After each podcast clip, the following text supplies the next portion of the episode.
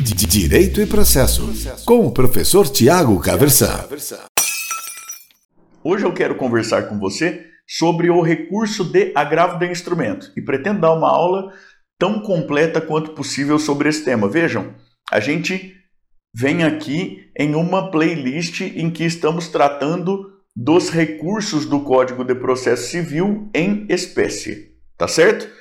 E nós já tratamos então do recurso de apelação, trataremos em outros vídeos de outros recursos que são regulados aí pelo Código de Processo Civil, tá bom? E hoje nós vamos tratar do recurso de agravo de instrumento que é regulado lá pelos artigos 1015 e seguintes do Código de Processo Civil. O que, que é o agravo de instrumento, professor? Vejam, segundo a redação do Código de Processo Civil de 2015, o agravo de instrumento é o recurso cabível contra decisões interlocutórias previstas lá no rol do artigo 1015 do próprio Código de Processo Civil. A gente viu no recurso, já que trata de apelação, que, segundo o texto normativo, pelo menos, outras decisões judiciais seriam, outras decisões interlocutórias do primeiro grau, melhor dizendo, elas seriam recorríveis pela via do recurso de apelação. Isso é o que resulta lá do parágrafo 1 do artigo 1009 do próprio Código de Processo Civil. Nós vamos verificar ao longo da aula de hoje que a coisa não é exatamente assim por conta da leitura jurisprudencial que tem sido feita. Não perca as emoções aí do decorrer da aula, tá certo? A gente já vai entender isso tudo melhor. Mas, de novo, Segundo o texto normativo, pelo menos, o agravo de instrumento é o recurso cabível contra decisões interlocutórias elencadas lá no rol do artigo 1015 do próprio Código de Processo Civil. De maneira que, preste bem atenção, se é situação do artigo 1015 e você não interpõe o agravo de instrumento, há preclusão para a impugnação da decisão. Ou seja, não dá depois para pretender impugnar pela via recursal essa decisão aí no âmbito deste processo, tá certo? Então tem que prestar bastante atenção em relação a isso. Vamos dar uma olhadinha no rol do 1015? Que decisões são essas, professor? Diz lá o 1015 então, olha, cabe agravo de instrumento contra as decisões interlocutórias que versarem sobre, primeiro, tutelas provisórias. Lembrando aqui que a gente tem dois gêneros de tutelas provisórias, as tutelas de urgência as tutelas da evidência. Dentro das tutelas de urgência, tutelas antecipadas, tutelas cautelares. As tutelas de urgência que podem ser requeridas em caráter antecedente ou em caráter incidental. Tudo isso matéria extremamente importante, mas aí objeto de outros vídeos aqui do próprio canal, tá certo? Então, se a decisão interlocutória do primeiro grau versa sobre tutela provisória, para conceder tutela provisória, para negar tutela provisória, para revogar tutela provisória, cabe agravo de instrumento. E o momento é aquele momento lá, aquele, aquele prazo, nós já vamos ver qual que é, a partir da intimação dessa decisão. Vejam que a tutela provisória ela pode ser concedida, revogada, aí modificada a qualquer tempo.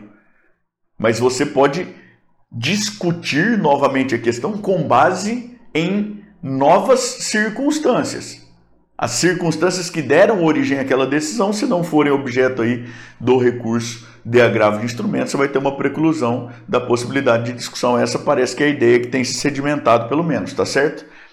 Inciso segundo, decisões que versarem sobre o mérito do processo. Então, se a gente tem aqui o, julgamento antecipado parcial de mérito, lá do artigo 356, por exemplo, o recurso que cabe contra aquela decisão é o recurso de agravo de instrumento.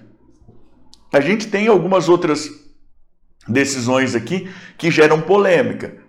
Por exemplo, se a parte alega prescrição do direito do autor, da pretensão do autor, e o juiz nega isso e determina a, o prosseguimento do processo. A prescrição é matéria de mérito também, ainda que não seja o mérito do próprio processo. Há quem diga que essa decisão ela vai dar ensejo a agravo de instrumento, há quem diga que não, por não ser exatamente o próprio mérito do processo. Tá certo? E parece que há uma tendência de resistência aí da, dos nossos tribunais de admitir agravo de instrumento nesse tipo de situação. Agora, é claro que é bastante importante que você dê uma conferida em como está se posicionando o seu tribunal aí ao qual você está sujeito, quando me assiste nesse vídeo aqui ou quando está aí trabalhando no seu escritório em qualquer caso concreto, tá certo? Inciso terceiro, rejeição da alegação de convenção de arbitragem. Então, vejam, a convenção de arbitragem é matéria preliminar, lá segundo o artigo 337, se matéria preliminar da contestação. Se a parte não alega como preliminar na contestação, essa é uma matéria que não pode ser conhecida de ofício pelo juiz e que depois não pode ser alegada também, a preclusão da própria matéria. Se o juiz rejeita a alegação de convenção de arbitragem, cabe agravo de instrumento, até porque se esperar o tempo todo do processo, depois não adianta mais de nada.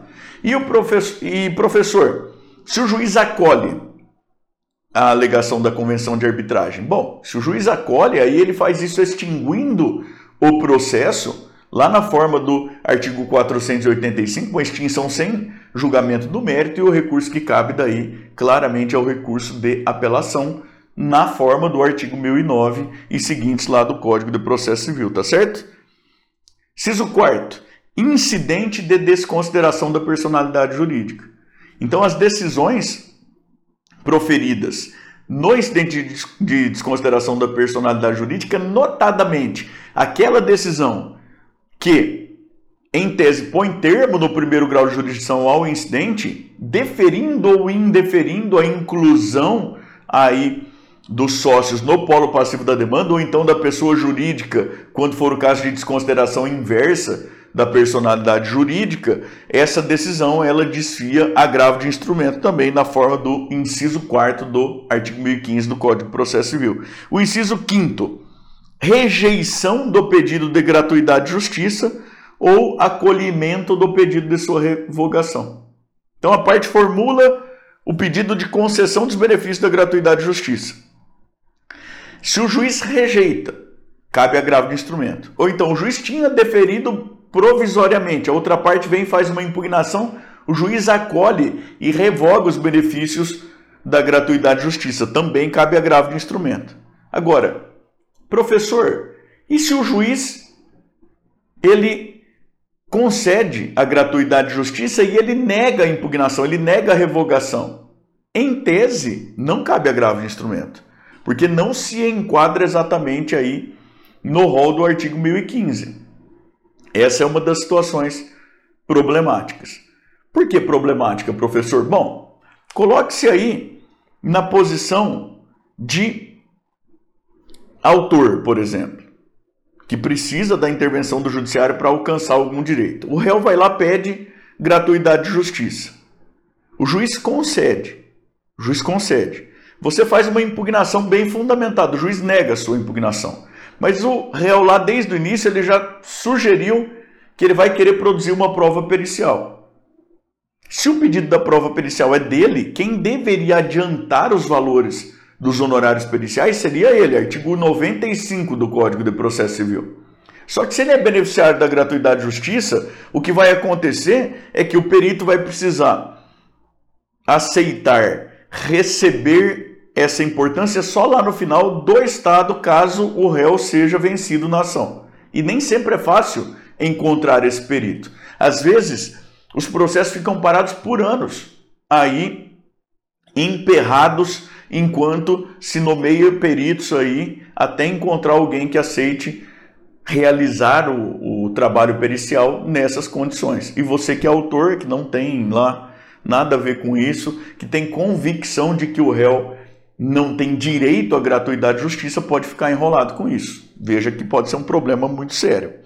É, ainda, exibição ou posse de documento ou coisa que é aquele procedimento previsto na parte do código que trata lá de instrução, que pode ser prova direta ou indireta, ou seja, a própria exibição do documento ou coisa já pode ser a prova, ou então pode ser feita para viabilizar a, a produção da prova, decisão que decide esse esse mecanismo aqui de realização da prova, que pode ser realizado nos próprios autos ou pode ser realizado incidentalmente, segundo o regramento próprio lá, a decisão que, que define esse procedimento, ela também dá ensejo a agravo de instrumento, tá certo? Exclusão de litis consorte.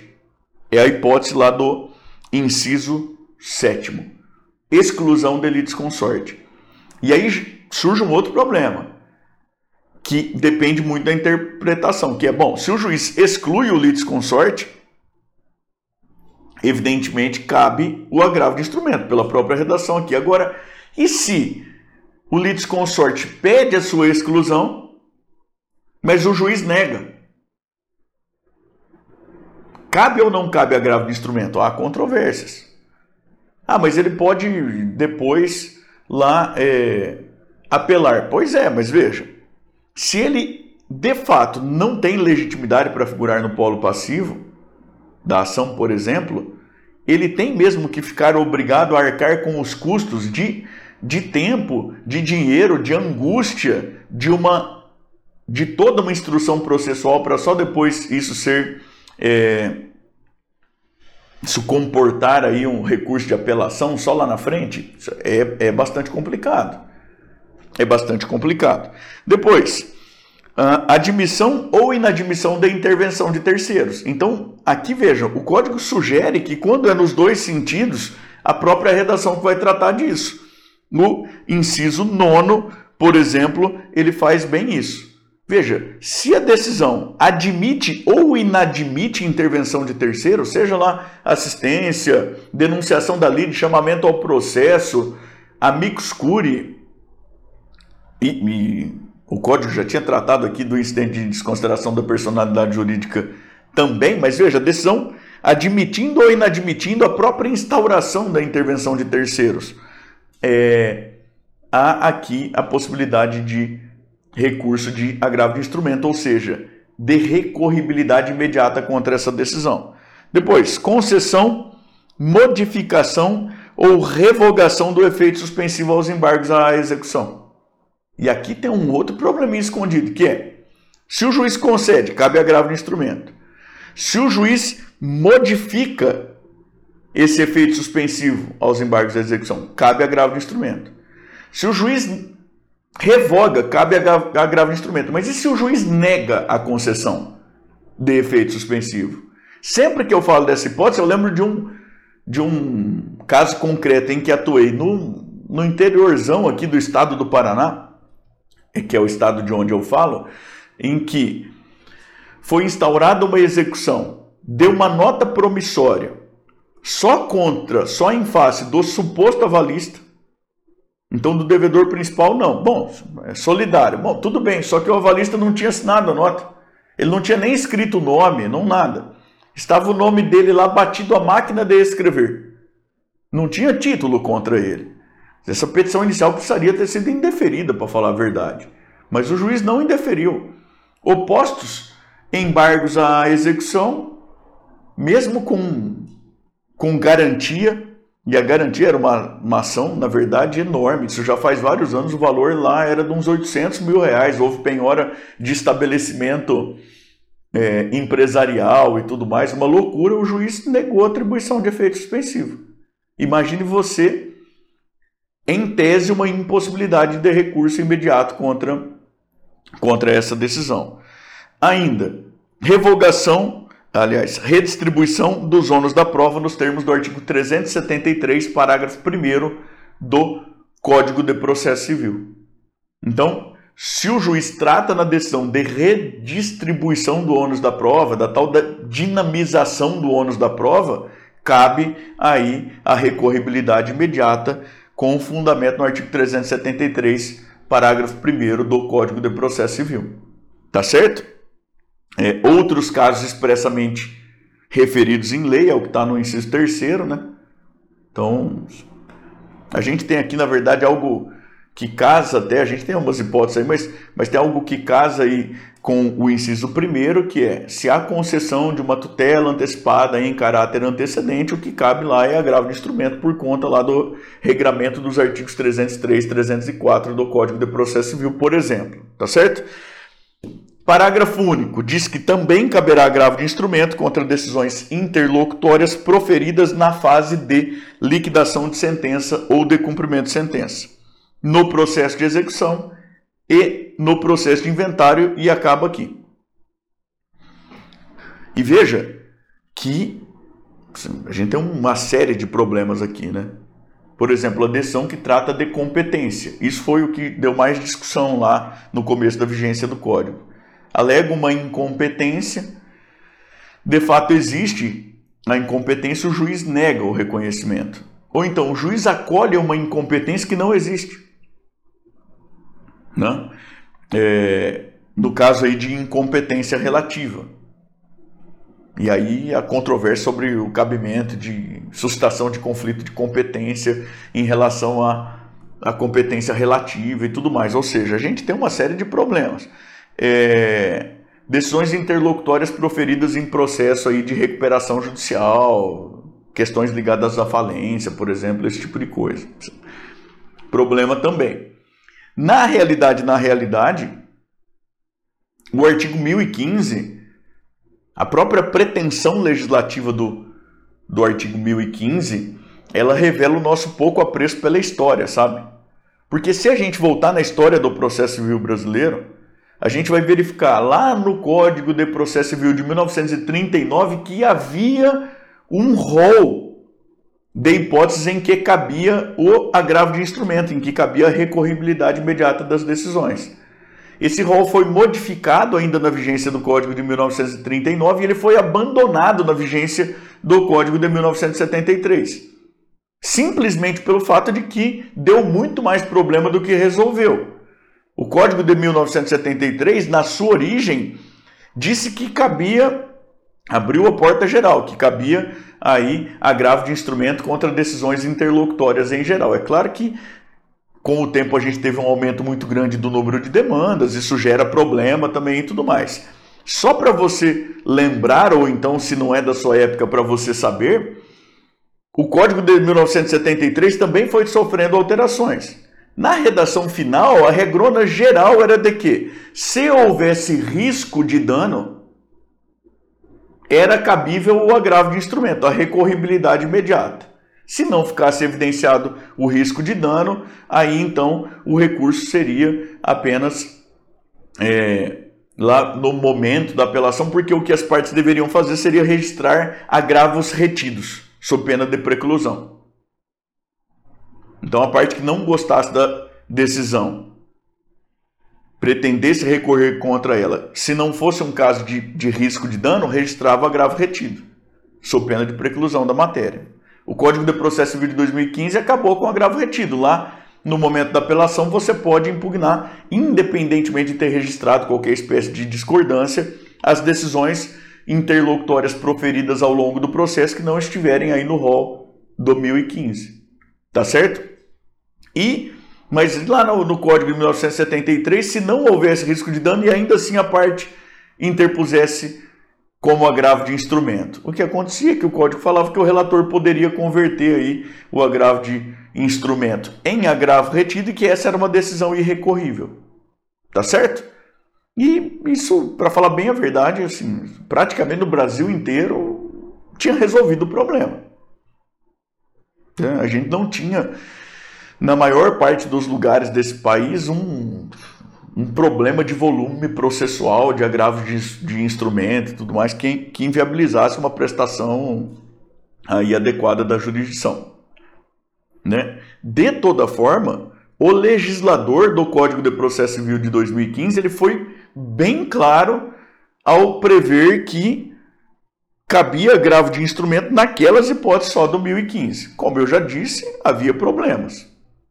Né? Eu gosto muito, muito daquela frase do, do, do filme Jurassic Park, que a vida encontra um caminho, né? E o que mais tem nesse país são advogados, né? Procurando um caminho aí para procurar resolver os problemas de seus clientes naquelas ocasiões em que havia aí um, um prejuízo em potencial ou mesmo concreto e não era hipótese do 1015.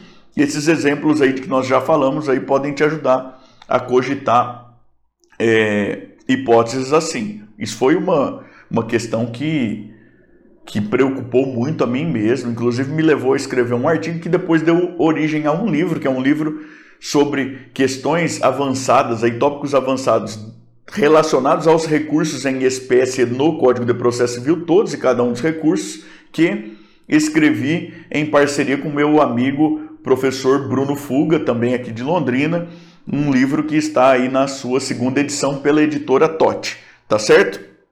E então assim, gente no Brasil inteiro procurando alternativas e tudo mais. O que se fazer com com essas situações em que havia risco? Então se chegou a cogitar, por exemplo, da impetração de mandado de seguranças.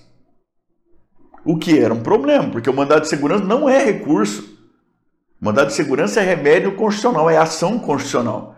E quando a gente usa o mandado de segurança como se recurso fosse, na verdade a gente está diminuindo a importância desse remédio constitucional tão, tão, tão, tão relevante que é pensado, imaginado aí contra atos de coação dos agentes públicos nessa qualidade e tudo mais. Né, uma, uma outra hipótese que se pensou foi a possibilidade de correição parcial. Correição parcial é um mecanismo previsto aí em regimentos internos de diversos tribunais. O regimento aqui do Paraná, por exemplo, previa e prevê essa hipótese aí da correição interna. Não cabe nenhum outro recurso imediatamente. Você pensa aí numa na configuração de um erro jurisdicional ou de um abuso, cabimento então da correição parcial. Havia, claro, dois inconvenientes, pelo menos em relação a isso. Um era o fato de que é, se ficava sujeito ao regimento interno do tribunal, que foi algo que o Código de Processo Civil procurou superar tanto quanto possível, né? O Tribunal de Justiça de São Paulo, por exemplo, o regimento interno prevê correição parcial só para matéria penal. Então, no estado de São Paulo não dava, e vejam, é o estado com maior volume aí de processos do país. Então, continuava o problema. E o segundo inconveniente é que onde tinha previsão da correção parcial, a, a previsão do, do procedimento, o procedimento correspondente, em geral, é o aplicável ao agravo de instrumento. Imagina dar essa volta gigantesca para, no fundo, no fundo, na prática, chegar ao mesmo lugar, que não faz absolutamente sentido. Né? E uma outra ideia que surgiu foi a ampliação do rol de cabimento. E foi mais ou menos por essa via que o Superior Tribunal de Justiça lidou com o problema. Então, como que está isso aqui hoje, professor? Isso foi objeto da tese 988, se é que não me falha muito a memória, do Superior Tribunal de Justiça, que disse que o rol do artigo 1015 é taxativo, mas que essa é uma taxatividade que precisa ser mitigada quando houver risco de dano. E aí o entendimento posterior até do STJ de que se a hipótese não estiver exatamente no rol do 1015, não tem preclusão se a parte não recorrer, mas que ela pode recorrer im imediatamente desde que ela evidencie risco de dano caso não seja imediatamente julgado o recurso dela. Veja que isso está absolutamente fora da própria redação legal, o que é complicado. O STJ muito bem poderia ter enfrentado a questão observando o procedimento de declaração de inconstitucionalidade, né?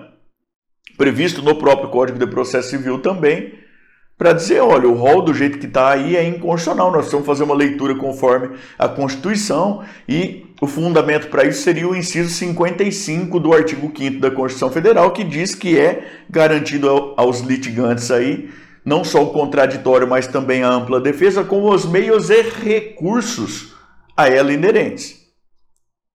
Mas veja que precisaria enfrentar diretamente, de frente, segundo o procedimento aplicável, essa questão da inconstitucionalidade. Não foi exatamente isso que o STJ fez. O que o STJ fez foi dizer que a legislação federal fala algo que não é absolutamente o que ela diz, o que, desgraçadamente, muito lamentavelmente, tem sido algo um tanto quanto frequente na nossa rotina jurisdicional, na nossa rotina jurisprudencial, aí, ou seja, os, os tribunais com, com muito mais frequência do que seria o ideal, o ideal na verdade é zero, eles olham para o texto normativo e dizem que o texto normativo sugere a interpretação diametralmente contrária àquilo que está efetivamente escrito. De toda forma, para resumir bastante, né, na prática, atualmente, o que vale é esse entendimento do STJ,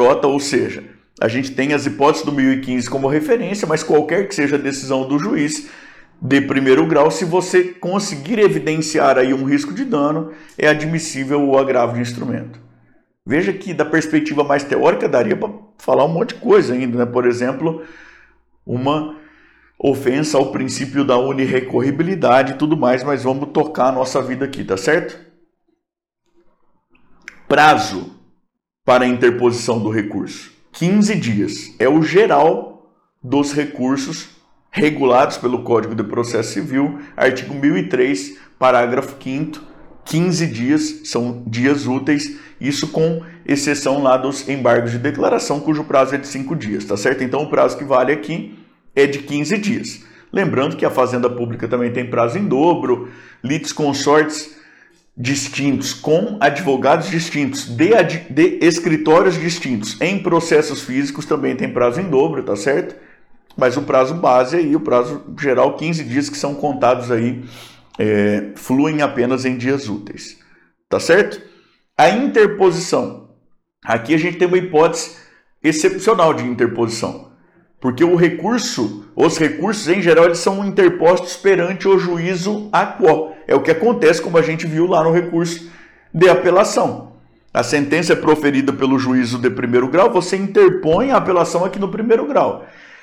Agravo de instrumento, não, exceção. A interposição é diretamente lá no juízo adquem. Então você interpõe o recurso de agravo de instrumento diretamente lá no Tribunal de Justiça por uma petição que vai dar origem, portanto, a um procedimento, a autos, lá no próprio Tribunal de Justiça ou no Tribunal Regional Federal, né, conforme você esteja aí na Justiça Estadual ou na Justiça Federal, ou seja, ele é interposto diretamente lá no Tribunal de Apelação. Tá certo? Essa petição do, é, do agravo de instrumento, como que ela é feita? Ela é feita petição de interposição arrazoado anexo né, que é o que se faz em geral. E o que, que ela precisa ter como requisitos formais segundo a lei? Precisa indicar os nomes das partes. Precisa indicar os nomes das partes. Vejam que tem uma curiosidade interessante aqui. O recurso de apelação interposto nos próprios autos, a gente vê lá como requisito os nomes das partes e as suas qualificações. O agravo de instrumento que é interposto diretamente lá no tribunal está aqui só nomes das partes.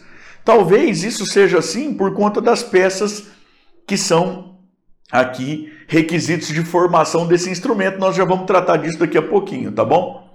De toda forma, eu preciso te dizer, se é que você não trabalha muito frequentemente com esse recurso na prática, ainda que na prática coloca-se os nomes das partes e também as qualificações da petição aí de interposição do agravo de instrumento comumente, tá? Isso é o que se faz mais frequentemente. Depois a exposição do fato e do direito. Afinal de contas, o que te leva ao tribunal?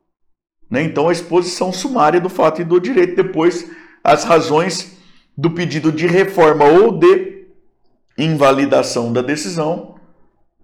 O próprio pedido, isso também é, é requisito. Agora, antes, essas razões do pedido de reforma de invalidação são a causa de pedir do recurso. É aqui que a gente vai observar aquela dialeticidade recursal nesse recurso aqui, tá certo? É aqui que a gente vai veicular a impugnação específica dos fundamentos da decisão recorrida. Então não pode ser um mero copia e cola, até porque se a gente faz mero copia e cola, ofende o dever de dialeticidade, isso é causa de rejeição monocrática aí do recurso por parte do relator na forma do artigo 932, inciso 3 tá bom? É, e ainda o nome e o endereço completo dos advogados constantes do processo. Isso é um requisito bastante próprio e específico do recurso de agravo de instrumento. Então, se você ainda vai fazer exame da OAB, por exemplo, ou então para interpor mesmo recurso, tem que prestar atenção nisso aqui. Né? Em atenção lá, o artigo 1016, você. É... Agora eu fiquei até em dúvida para falar bem a verdade, se é exatamente o 1016, eu tenho quase certeza que sim. Você vai dizer quais que são os advogados que representam as partes. Então, em atenção ao dispositivo legal, é, esclarece que as partes encontram-se representadas em juízo pelos seguintes advogados. Agravante, você vai colocar lá o, o seu nome, o endereço seu é, o número da OAB, endereço do escritório, é, endereço eletrônico, telefone e tudo mais, e o mesmo em relação à parte contrária. Se a parte contrária não tiver advogado constituído, você vai esclarecer isso lá também, agravado, sem advogado constituído nos autos até o momento, tá certo? Isso aqui inclusive para viabilizar intimações, exercício do contraditório e tudo mais. Tá certo? Vejam, o agravo de instrumento ganha esse nome porque historicamente ele é formado por um instrumento mesmo. Veja, o processo em que a decisão recorrida foi proferida tramita na primeira instância. E o recurso é interposto diretamente lá no tribunal. Então a ideia é que você precisa dar condições ao tribunal para que conheça a causa com condições de deliberar sobre a questão também. E como que isso é feito? O Código de Processo Civil fala de peças que são obrigatórias na formação do instrumento. Então, cópia do quê? E, e veja, o rol agora no Código de Processo Civil de 2015 é maior do que era no de 73, inclusive. Né? Então precisa do quê? Cópia da petição inicial, também da contestação, da petição que deu ensejo à decisão agravada, da própria decisão agravada, o comprovante de tempestividade do recurso, cópias das procurações outorgadas aos advogados das partes. E se faltar qualquer dessas peças, professor, precisa ser declarado na petição que a peça não está sendo juntada. Imagine, por exemplo, que a parte sequer tem advogado constituído nos autos, que não há contestação protocolada ainda, você vai consignar isso lá na sua petição, quando fala sobre quais são as peças que compõem o documento e, é, e aí declarando a inexistência da peça, fica, fica suprido aí esse requisito. Essas peças precisam ser autenticadas. Então, você pode bater o carimbo, porque você mesmo, o advogado, pode autenticar. Então, você pode bater o carimbo lá em cada uma das peças, assinar, declarando, como pode na própria petição declarar que todas as peças que compõem o instrumento, que são essa, essa, essa, essa, faz a listinha delas, corresponde aos originais que compõem os autos do processo na primeira instância. Essa também é uma possibilidade na prática. Tá certo?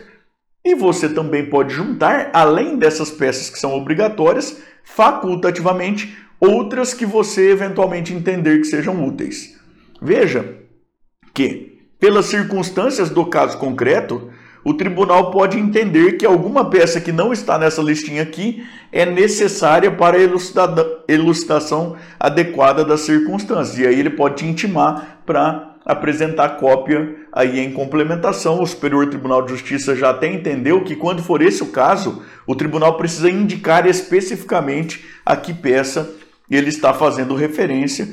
Isso faria parte aí da ideia de princípio da, co da cooperação e tudo mais, tá certo? É... Vejam que, se os autos forem eletrônicos, se os autos tramitarem em meio eletrônico, tanto na primeira quanto na segunda instância, que é o caso aqui do Estado do Paraná, por exemplo, aí a apresentação de qualquer peça é facultativa. Você apresenta só as peças que entender que realmente são muito relevantes, não precisa apresentar o restante. E se eu não quiser apresentar nenhuma nesse caso, professor? Não precisa também. Então, se os autos tramitam em meio eletrônico, tanto na primeira quanto na segunda instância, a formação do instrumento é facultativa. A parte agravante forma um instrumento se quiser, caso quiser, apenas, tá certo? Não precisa. É... Agora veja, isso é só para quando os autos de fato tramitam em meio eletrônico, tanto na primeira quanto na segunda instância. Se os autos tramitam em meio físico na primeira instância, é obrigatória a formação do instrumento. Se os autos tramitam em meio eletrônico na primeira instância, mas eles formarão autos físicos aí na, na segunda instância, também o entendimento é de que daí é obrigatória a formação do instrumento, tá bom?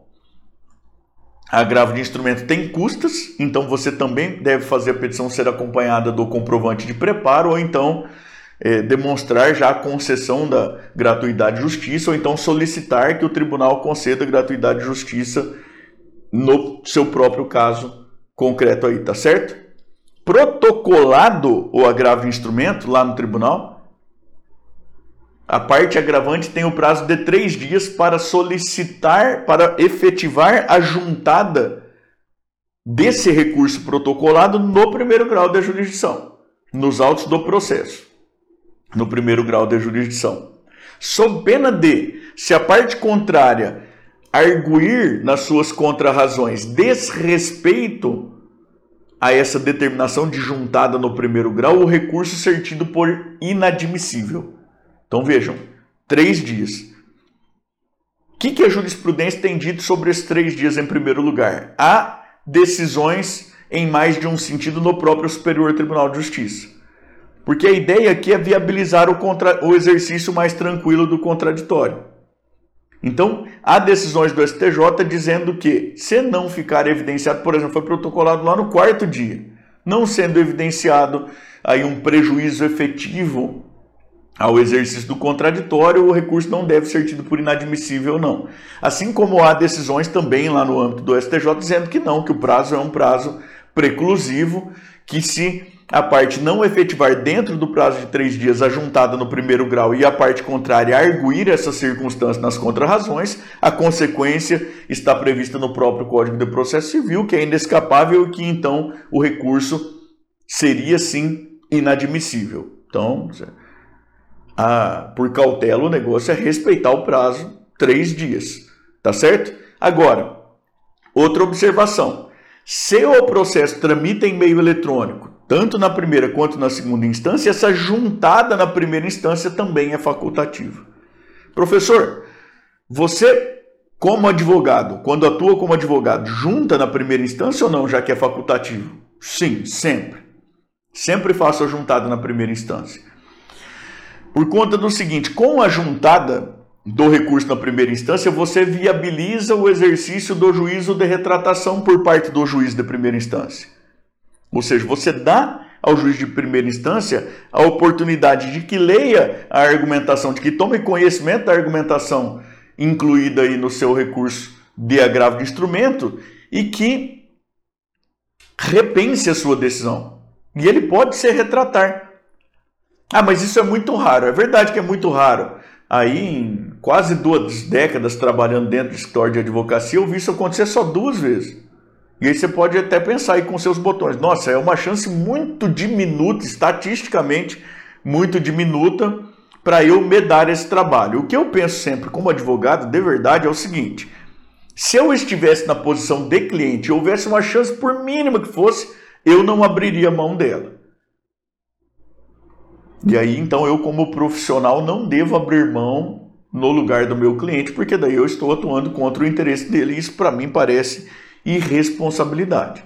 Então, eu sempre, eu sempre providencio a juntada aí no primeiro grau de jurisdição e fico na torcida para que o juiz de primeiro grau se retrate de sua. Vejam que se isso acontecer, o recurso lá no Tribunal de Justiça ele perde seu objeto. E aí então a gente vai ter um fato extintivo da admissibilidade recursal, porque ele deixa de ser necessário. Tá certo? E aí, na, na prática, ele é extinto, ou seja, já resolveu o seu problema. Uh, o relator, ao receber o recurso, ele vai fazer um exame de admissibilidade, né? Veja que ele pode já extinguir por, por falta de dialeticidade, foi um exemplo que a gente deu, né? O recurso de agravo de instrumento não tem efeito suspensivo natural.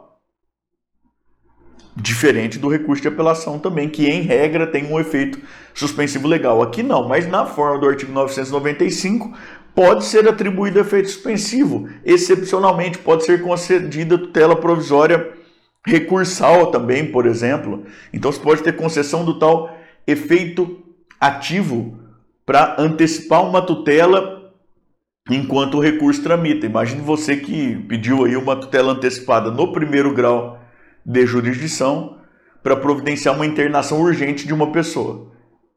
O juiz de primeiro grau negou, você interpôs agravo de instrumento. No agravo de instrumento, você pede a antecipação de tutela recursal. Na prática, está pedindo, olha, deixa a parte internada enquanto tramita o próprio recurso até que o tribunal decida é, aqui no âmbito do tribunal sobre essa questão, ou seja, decida o próprio objeto do recurso para garantir que a pessoa não vai morrer até lá, entende? Então é possível aí que se pleiteie e que o relator decida sobre isso também. E aí ele vai determinar a intimação do agravado para que exerça o direito ao contraditório, o que ele vai fazer por contrarrazões ou contraminuta no prazo de 15 dias, o prazo base de 15 dias também, tá certo? Lembrando que também as duplicidades legais e tudo mais, mas o prazo base é o mesmo para interpor o recurso e para exercício do contraditório, inclusive aí ao princípio da paridade de armas, tá certo? Então, contraditório, aí a, a parte agravada ela vai ser intimada especificamente para isso e vai poder exercer o contraditório no prazo de 15 dias. Depois, nos casos de intervenção do Ministério Público, ou seja, aqueles casos previstos lá no artigo 178 do próprio Código de Processo Civil, os autos serão encaminhados ao Ministério Público para aparecer e aí o recurso será é, haverá elaboração do relatório, né, por parte do desembargador relator e o recurso será pautado para julgamento. Ele é pautado ju para julgamento porque a parte tem direito de acompanhar a sessão aí solicitar, inclusive, né, dependendo do tribunal, que no, no, Tribunal do Paraná, em geral, se solicita o julgamento específico da insucessão, é em, em sessão de julgamento, senão ele vai para plenário virtual, que se chama, né, mas solicitando seu acompanhamento, ele é pautado para uma, uma sessão presencial. Nesses tempos de pandemia, mesmo as sessões presenciais elas são feitas por videoconferência, mas é viável o acompanhamento. A sustentação oral, segundo o Código de Processo Civil, é cabível naqueles agravos de instrumento que tratam de tutelas de urgência. Tá certo? E nos demais casos, caso haja previsão no regimento interno de cada tribunal. Então, para verificar se o seu agravo de instrumento comporta sustentação oral, você vai precisar olhar não só o Código de Processo Civil, mas também o regimento interno do tribunal aí, onde tramitará e será julgado o seu recurso. Tá certo? O, o caminho natural é que seja julgado pelo colegiado, com exceção daquelas hipóteses lá do próprio artigo 932, por exemplo, aplicação de precedentes vinculantes, esse tipo de coisa. Se houver julgamento monocrático, contra o julgamento monocrático, cabe agravo interno, que é o próximo recurso de que nós trataremos nessa nossa playlist aqui, tá bom? Eu espero que, esta, que este vídeo aqui, com essa espécie de aula aqui, que foi o mais completa possível que a gente, que a gente conseguiu por esse meio aqui, sobre agravo de instrumento, tenha sido útil para você, tá bom? Direito e Processo, com o professor Tiago Caversan.